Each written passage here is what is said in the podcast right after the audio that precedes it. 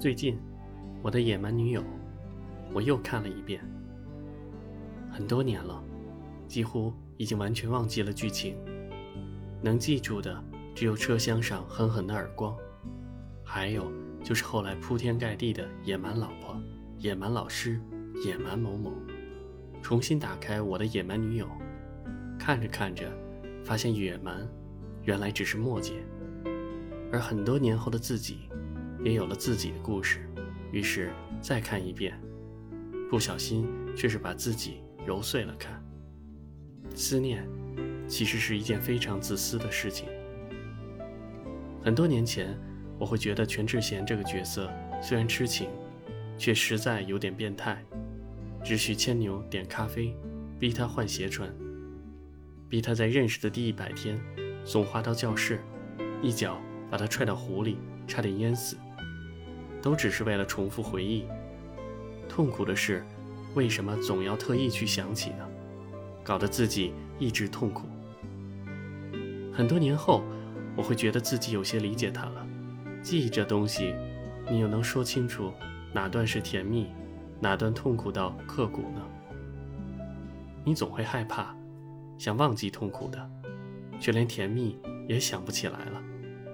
你会执拗的想，还是什么都不要忘记吧。开始时或许是因为爱情，但慢慢的你会像一个守护自己玩具的孩子，只是不愿意放弃自己的故事。你偏执的保存和他的每一条短信，每一件物品，痛恨自己不经意的遗失。这些是你的财宝，也是你的壳。你缩在里面心安理得，就算有另一个人来敲门。也愣住半晌，才犹犹豫豫拉开一条门缝。但是你终究要忘记的，很多年以后，你总会有新的故事，有新的壳，而曾经以为最珍贵的记忆，总会慢慢淡了。于是你不再记得那些快乐、悲伤、激情、窘迫，它们慢慢变成一个生命中的一个标志，偶尔在夜阑人静处回闪。有些还在你的身边，有些则已经离你而去。即便不是如全智贤般阴阳相隔，而是同在一个城市，你也不会再有勇气拨一个电话，问候一声，只是思念而已。遗忘才是常态。即便专情如全智贤，最终也还是要尝试下相亲的。而这时候，你会更执拗地思念起来。或者是为了安慰自己，或者只是一个习惯，证明有些人、有些事存在过。所以现实中，我们都很萎缩的，像一台时光机，只为了方便未来的我们偷偷回来，又能偷偷离开，挥一挥衣袖，不用做出任何修改。那边伊森在唱《十年》，张震岳摇摇头，说：“思念其实是一种病。”在全智贤停止思念之前，可怜的牵牛一直是一个备胎。我也曾经是某某的备胎，这没什么可害羞的。每个人总有机会成为别人的备胎，或是把别人当成备胎。总会有你爱他，他又爱着他，他或许还爱着另外一个他的故事。这也是一切爱情剧中经常可以看到的套路，只不过。不是每个人都可以有电影里那个狗血的结局，好吧，我承认，三五年后牵牛和他还有这结局，让我很嫉妒。记住又如何？用心又如何？感动又如何？当发现那些你在他的要求下做的种种，其实只是在扮演那些前男友教他的事，你只有苦笑。你费劲巴拉总结野蛮女友相处十法则。你以为这是你们的故事，后来却发现，你只是个悲剧的反派。这部电影还告诉我们，最悲剧的还不是当备胎，而是当了一段记忆的备胎。如果是现实中的情敌，你或许知难而退了，他或许也就拒绝你了。可女孩明明是在空窗期，这让你忍不住觉得有希望。我要治好他的哀伤，结果，这哀伤真是比真人更强大。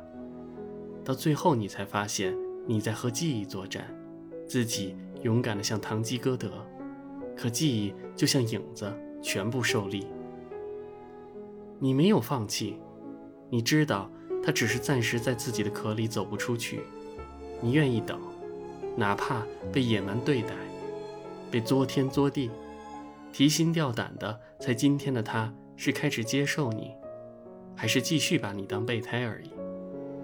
你坚持着，卑贱的让心碎掉，想用自虐的憔悴来等他换新壳的那一天。只不过。不是每个故事都会有这样的结尾，即便是对的人，也需要出现在对的时间、对的地点。全智贤和牵牛分开三年后，本来已有些绝望，正要试着从壳里走出来，却又在一次相亲中相遇，然后整个故事真相大白。原来全智贤的前男友就是牵牛姑妈的儿子，而三年前他们相识的那天。本就是牵牛的姑妈要为他们做介绍的日子，于是全智贤娇躯一震，惊呼：“我遇到了来自未来的人。”广大观众则纷纷表示情绪稳定，感叹缘分妙不可言。小概率事件带来的大团圆结局，只不过让人更为绝望吧。同类型的还有《甜蜜蜜》，黎明和张曼玉反复错过后，还是在街头的拐角相遇。橱窗中的电视机播放着邓丽君去世的消息，好多年，隔着大洋的碰面，还是男未婚，女未嫁，男女主人公的人品好到了无以复加。现实生活中更经常发生的情形，应该是他们从此再未相见吧。即便再见，也该是《半生缘》里的版本。若干年后，世君与曼桢不期而遇。却只能轻叹物是人非，我们再也回不去了，对不对？贤迷们一直在说树下老人实乃老年牵牛是也，或许在那一刻，导演也曾想过给这电影一个更真实的结局吧。